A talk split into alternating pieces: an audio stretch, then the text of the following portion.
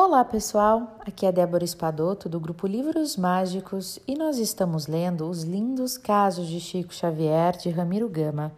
Hoje nós vamos ler o caso de número 109.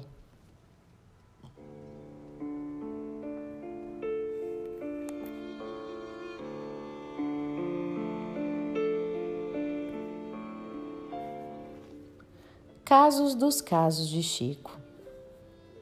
O prezado confadre Manuel Franco, presidente do Centro Espírita Filho de Deus da colônia de Curiqui, Curicica, desta capital, contou-nos o seguinte: Li e reli com prazer e emoção os lindos casos de Chico Xavier.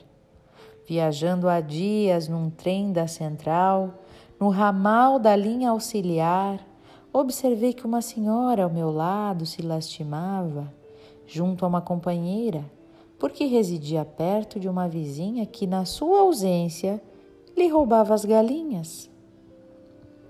Lembrando-me do caso, da história da chave dos lindos casos, eu o contei à irmã para que o experimentasse. E ela aceitou meu conselho. E dias depois veio me dizer encantada que a história da chave que ela procura adaptar ao seu caso dera um ótimo resultado. E todas as vezes que sai, dá a chave da casa à vizinha. E até hoje as galinhas deixaram de desaparecer e nunca a sua residência ficou tão bem guardada.